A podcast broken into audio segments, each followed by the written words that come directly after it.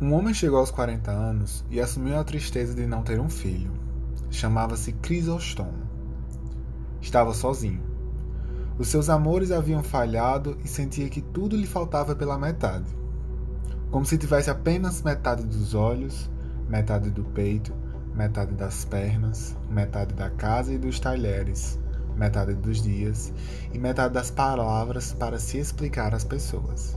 Via-se em metade ao espelho e achava tudo demasiadamente breve, precipitado, como se as coisas lhe fugissem e escondessem para evitar a sua companhia. A certa altura da vida, abraçou-se e chorou forte. Chorou muito, mas não chorou sequer metade das lágrimas que tinha para chorar.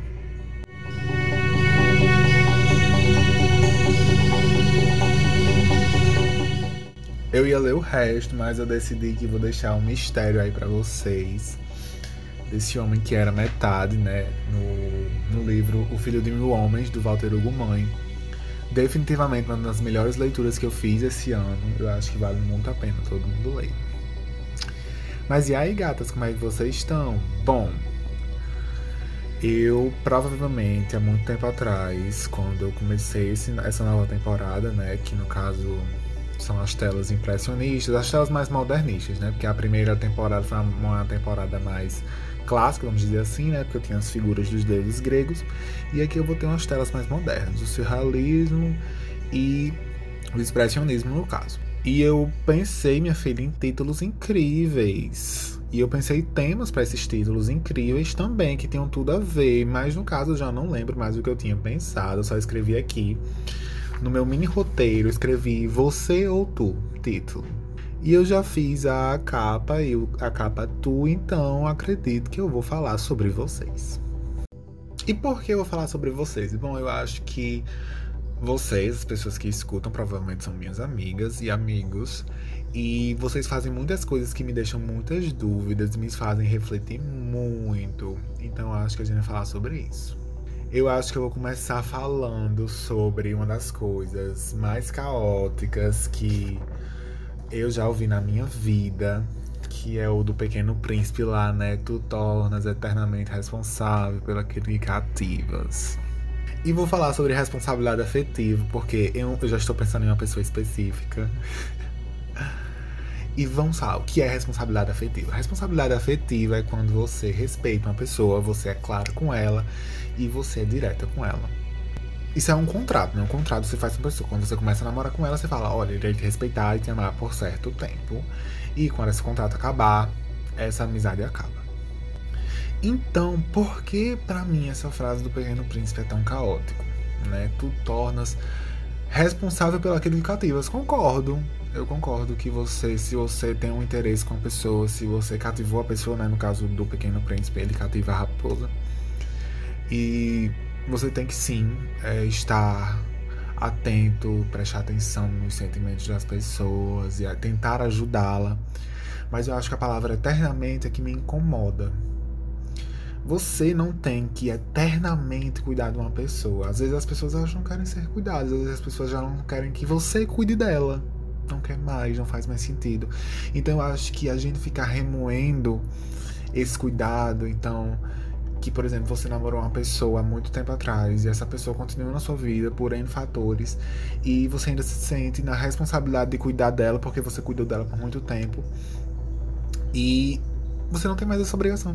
Você não precisa ser eternamente responsável. Às vezes as pessoas não querem que você seja mais responsável, mas você fica lá porque é conveniente para você. Até a pessoa deixa você ficar lá porque é conveniente para ela.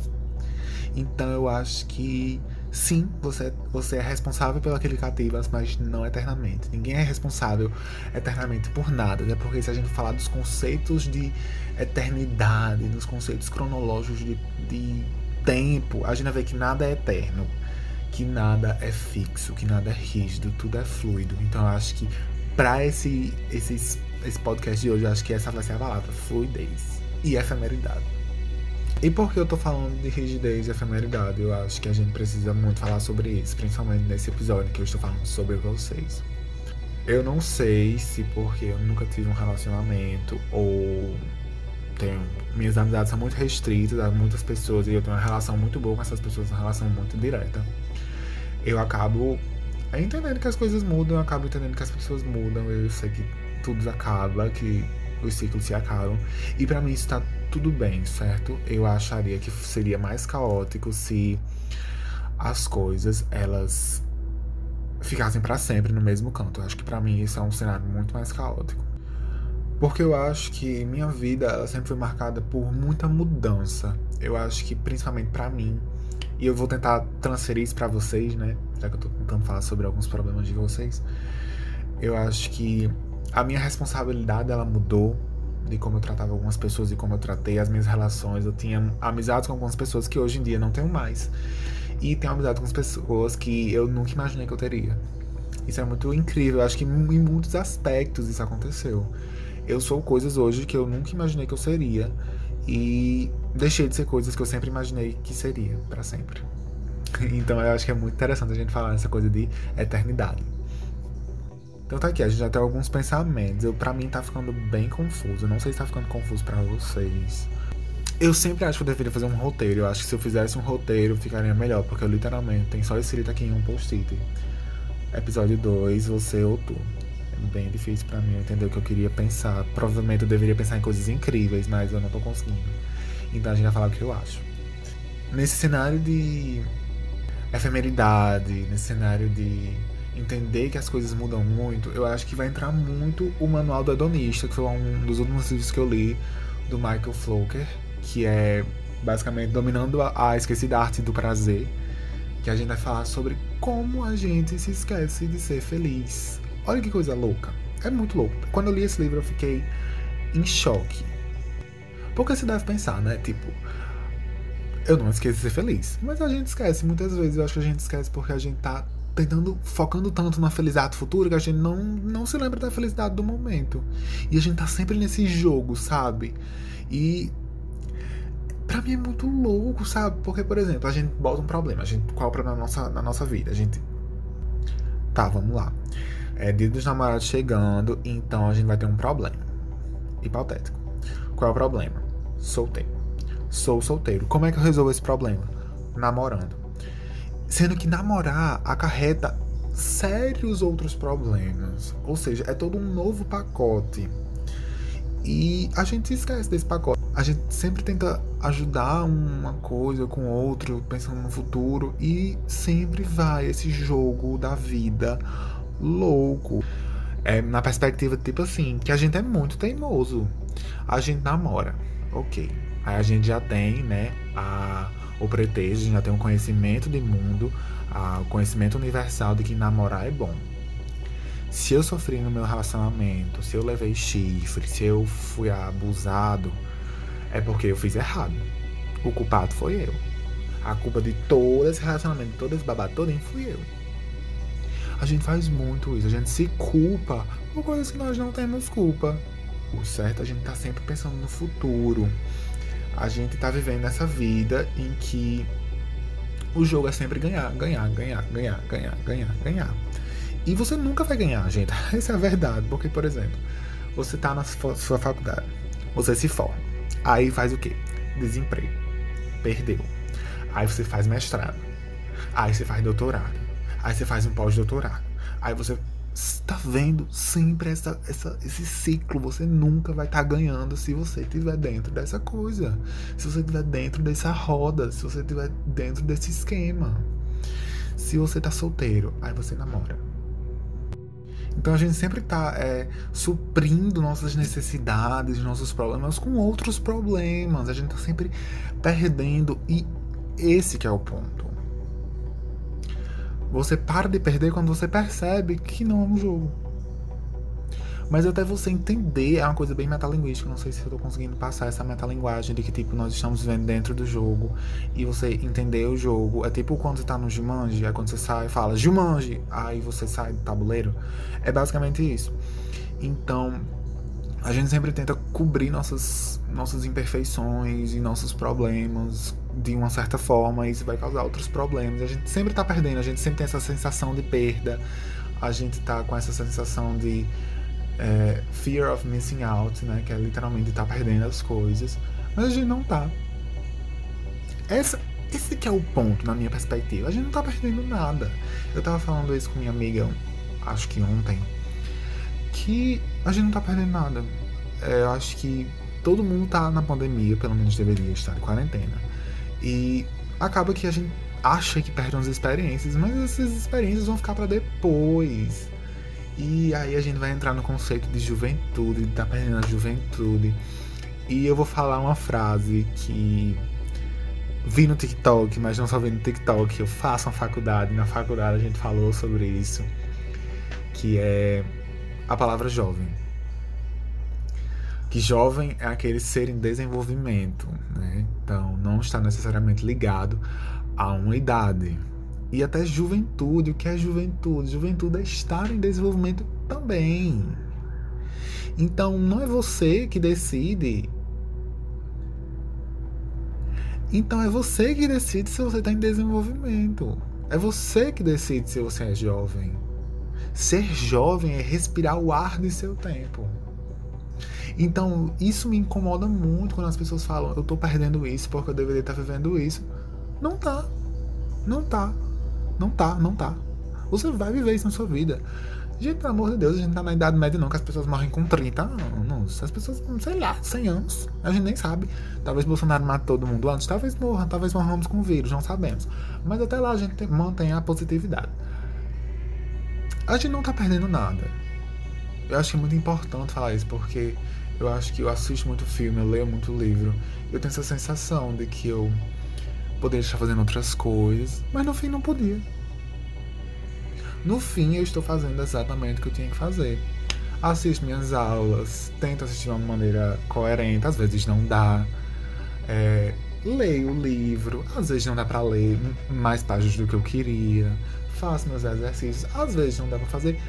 E para mim, eu vou levando assim, entender que. Sendo que eu não vou me lastimar por isso, vou ficar, ai meu Deus, deveria ter feito. Não, gente.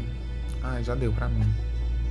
Então eu acho que essa é a estratégia do jogo é, desse jogo que é a vida, né?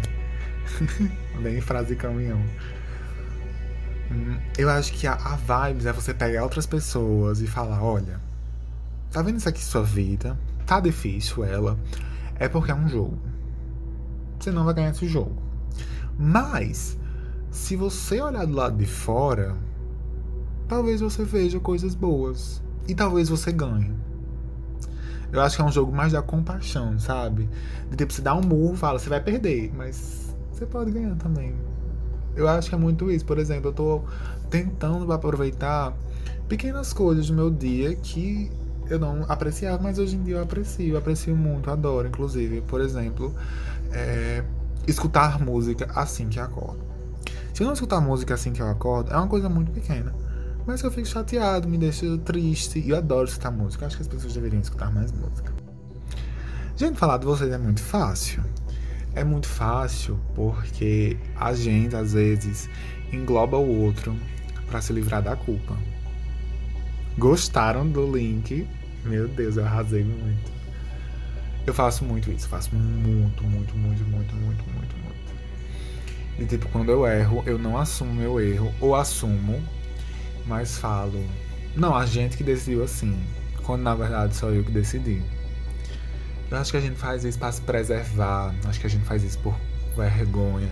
É tanto que quando alguém fala, não, eu fiz isso, eu acho uma das coisas mais bravas, mais corajosas e que me dão mais admiração à pessoa.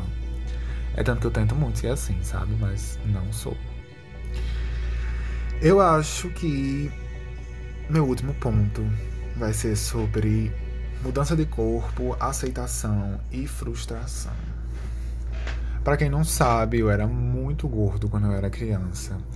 E eu nem vou falar sobre ser reprimido quando eu era criança, porque para mim isso é um assunto muito batido, em que ainda me machuca muito. Tanto que quando eu assisti Cruella e a, e a mãe manda a criança colocar manda a Cruella colocar o chapéu para esconder o cabelo. Eu chorei tanto porque, enfim, eu já, já vivi uma cena daquela. Não exatamente aquilo, porque meu cabelo não é branco, mas já vi uma coisa muito parecida, dadas as proporções.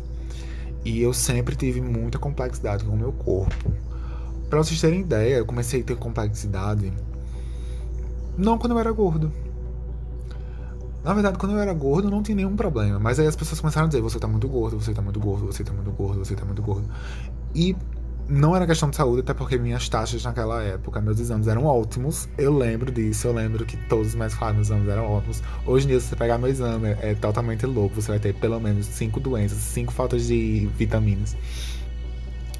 Então, era muito isso. Eu, eu era bem gordo e eu emagreci. E eu fiz o caminho ao contrário, né? Que eu mudei de corpo para, para me aceitar. Eu não me aceitei e mudei de corpo. Isso é muito frustrante, é tanto que eu passei a minha vida inteira, né, boa parte da minha vida, minha vida foi pequena, falando, não, quando eu for magro eu vou ser feliz, quando eu for magro eu vou ser feliz, quando eu for magro eu vou ser feliz. E eu tentei alcançar a magreza de uma maneira é, não interessante, eu definitivamente sei falar sobre distúrbios alimentares como como poucas pessoas poderiam falar e de uma maneira melhor do que eu gostaria de admitir.